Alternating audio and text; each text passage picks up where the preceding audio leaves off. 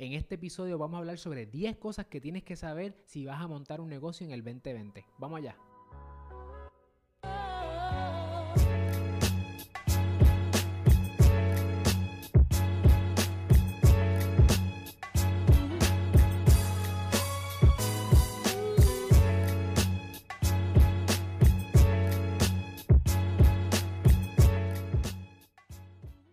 Saludos familia, yo soy el licenciado Alexio Mar Rodríguez, fundador de Siglo, y mi pasión es ayudarte a montar, crecer y proteger tu negocio. En este canal encontrarás contenido semanal sobre temas en propiedad intelectual, entretenimiento y empresarismo. Así que si estás escuchándonos por YouTube o nos estás viendo en YouTube, asegúrate de darle like, suscribirte a nuestro canal y darle la campana para que te mantengas al tanto con todo lo que estamos, lo que está pasando sobre negocios en Puerto Rico. Y si nos estás escuchando por formato podcast, búscanos en Apple Podcast y déjanos un review allí. Si estás comenzando o estás pensando en comenzar un negocio en el 2020, tienes que considerar estos 10 elementos que vamos a hablar ahora. Número uno, tienes que diseñar un modelo de negocio. El modelo de negocio gira alrededor de tu propuesta de valor. ¿Y qué es una propuesta de valor?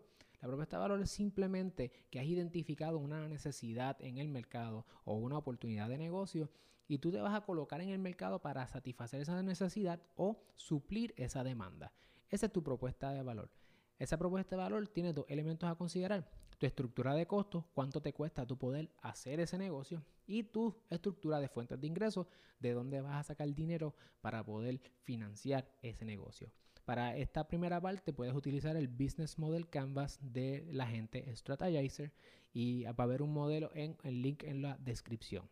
Una vez definas tu modelo de negocio, el segundo paso es identificar cualquier aspecto regulatorio que aplique a tu modelo de negocio. ¿Por qué? Porque es posible que a lo mejor tú tengas un modelo de negocio en mente y ese modelo de negocio sea ilegal o esté tan y tan regulado que el costo de o la barrera de entrada a montar ese negocio en Puerto Rico pues te puede, puede ser muy alto y no lo contemples. Y cuando no lo contemples y comiences el proceso, es posible que en un momento dado hayas invertido mucho dinero y ese negocio no se pueda correr en Puerto Rico. Así que, segundo paso, identifica aspectos regulatorios que puedan afectar tu modelo de negocio. El tercer paso es identificar incentivos contributivos que te puedan beneficiar. Te pueden beneficiar a ti como empresaria o como empresario o pueden, o pueden beneficiar a tu negocio o eh, que el negocio que estés montando. Es importante que esta parte la consultes con un abogado de taxes, un abogado contributivo o también lo consultes con un CPA para que pues, pienses qué otros, qué incentivos contributivos puedes obtener de manera que no gastes dinero eh, o no pagues contribuciones de más cuando hay incentivos que te pueden ayudar. En Puerto Rico uno de los más famosos son la ley 20 de exportación de servicios. Ahora hay que ver en el código de incentivos cómo eso toma forma y la ley 135 para jóvenes empresarios. Igualmente hay que ver en el código de incentivos qué cambio hay, así que consulta con tu CPA. El cuarto paso, una vez tú identificas tu incentivo contributivo, es identificar alternativas para levantar capital. Es decir, hay tu negocio va a necesitar dinero, ¿verdad? Como parte de tu estructura. Pero es posible que no necesites tanto dinero en un tipo de negocio o sí necesites mucho dinero en otro tipo de negocio. Hay cuatro formas básicas de levantar capital. La primera es dinero propio, también conocido como el bootstrapping. Ahí pues tú mismo trabajas de día, inviertes en tu negocio por la noche. Lo segundo son donaciones eh, de amigos, familiares, en inglés friends, families or fools. Estas personas donan dinero a tu, a tu negocio. El tercer, la tercera manera de levantar capital es con préstamos. Ahora pues hay los crowdfunding. En Puerto Rico tenemos Akiva, dirigida por causa local, que ayudan a levantar eh, préstamos sin intereses eh, de hasta 10 mil dólares creo que es. Así que en la descripción también va a haber información sobre ello. Y la cuarta forma de levantar capital es la emisión de capital, que es básicamente darle un pedazo del bizcocho a alguien a cambio de dinero. Esa, esa persona va a ser parte dueña contigo de tu negocio eh, y pues eso va a depender mucho de tu, de tu, eh, entidad jurídica o tu estructura de capital. Eso es lo que ahí que entra la persona del inversionista. Ese sería el cuarto paso. El quinto elemento a considerar, de la mano con el del levantamiento de capital, es tu estructura legal. Esta parte es bien importante porque tienes que ajustarla a las expectativas, riesgos y la realidad de tu negocio y de tu modelo de negocio.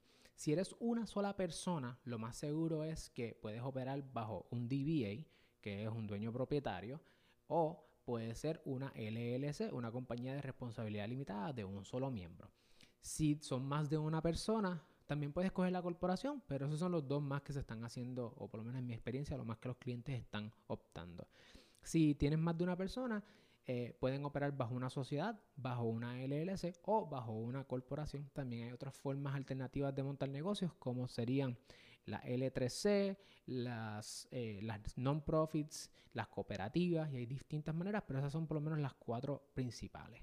So, ya tienes tu modelo de negocio, ya sabes qué aspectos regulatorios son eh, importantes para que tu negocio cumpla con la ley, ya tienes eh, identificado un incentivo contributivo que te puede beneficiar a ti o a tu negocio, también tienes la, tienes alternativas de levantamiento de capital a tu disposición, seleccionaste una estructura jurídica y ahora qué? Ahora viene el proceso más tedioso que es el proceso de la permisología. En Puerto Rico, este sexto paso está compuesto de tres elementos principales. El primer permiso que tienes que sacar es el Seguro Social Patronal. Esto lo haces con el IRS, en inglés Employer Identification Number, EIN. Esto es, independientemente de que tengas un DBA, una LLC, una corporación, este paso es importante para que si eres DBA o sociedad, pues ustedes no pongan sus números de seguro social eh, personales a la disposición de otros negociantes. El segundo paso es el certificado de eh, registro de comerciantes. Eso lo haces con el Departamento de Hacienda. Y el lo próximo sería entonces sacar un permiso único. Este permiso único es con el agente de OCPE, la Oficina de Gerencia de Permiso. Eh, ellos tienen una página web, el Single Business Portal, y ese permiso es para la localidad desde la cual operes. Y por último, la patente municipal. Así que en vez de ser tres, mala mía, son cuatro permisos que tienes que sacar. Es posible que solamente sean tres si utilizas los espacios de un coworking space, como en este caso estamos grabando desde Space, es el coworking space donde yo estoy. En ese caso, el permiso de único, como es de la localidad, un negocio de servicios puede utilizarlo, por lo menos en el área de San Juan, con una carta consulta para sacar la patente municipal. Así que, en este paso, permisología. El séptimo paso es identificar y proteger tu propiedad intelectual. Tu propiedad intelectual es los secretos comerciales, que es toda la información propietaria que tú tienes y confidencial sobre tus precios, tu competencia, el estudio de mercado que hayas hecho. Esa parte hay que protegerla. También puedes proteger si tienes un invento a través de una patente, si tienes una marca protegible, un logo a través del derecho de marcas a nivel federal, eh, si estás haciendo negocios por internet o a nivel local eh, solamente, si lo quieres hacer de esa forma. También puedes proteger tus obras creativas originales que ya tengan un medio tangible de expresión a través del derecho de autor o copyright, que es un derecho federal. Y también puedes proteger tu derecho a la imagen propia. Eh, digamos, si eres un influencer, si estás haciendo podcast, si estás haciendo un canal de YouTube, también puedes proteger tu derecho a la imagen propia, asegurándote que otra persona no explote tu imagen para propósitos comerciales. El octavo paso es proteger tu presencia online. Si un negocio en el 2020 no puede operar si no tiene una página web o por lo menos presencia en las redes sociales. Así que como mínimo vas a necesitar unos términos y condiciones con las políticas de privacidad para tu página web en cumplimiento con, lo, con el Federal Trade Commission y con el Departamento de Asuntos del Consumidor. Además, si tienes un e-commerce, si eres una tienda, pues tienes que establecer también cuáles son tus políticas de envío, este, de traslado, políticas de devoluciones, las garantías que, que tú otorgas a tu cliente, etcétera. Tienes que proteger tu presencia online. El noveno paso es cuidarte en tus expresiones comerciales a la hora de, de, anunciar tus productos, de mercadearte. Esto es importante. ¿Por qué? Porque el Federal Trade Commission y el Departamento de Asuntos del Consumidor DACO en Puerto Rico regulan los endorsements, los ads, los sponsorships que se hacen eh, particularmente cuando uno está haciendo reviews de algunos productos o algún servicio o lo que fuera. Tienes que tener cuidado con eso.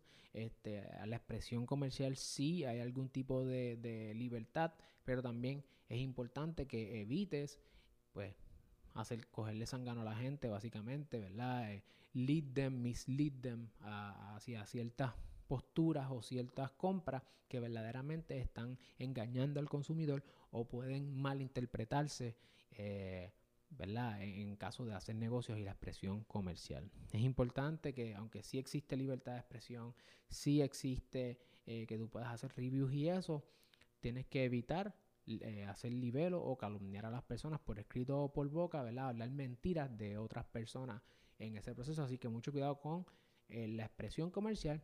Y por otra parte, ten cuidado que no infrinja los derechos de propiedad de, intelectual de otra persona. Evita utilizar material que no es tuyo. Eh, si vas a utilizarlo, porque a lo mejor la página web te permite utilizarlo, eh, asegúrate de leer los términos y condiciones de esa página web que te permitan hacer el uso que tú quieres darle. El último paso, el décimo paso, es cuidarte mediante escrito, contratos, contratos y contratos. Es importante que toda relación donde tú estés con otra persona, ya sea que le estés brindando un servicio, ya sea que estés recibiendo un servicio por parte de un contratista independiente, ya sea que estés en, un acuerdo de compraventa, de arrendamiento, es importante que tengas claros los contratos por escrito de qué es cuáles son los términos y condiciones de las relaciones de ustedes. ¿Por qué?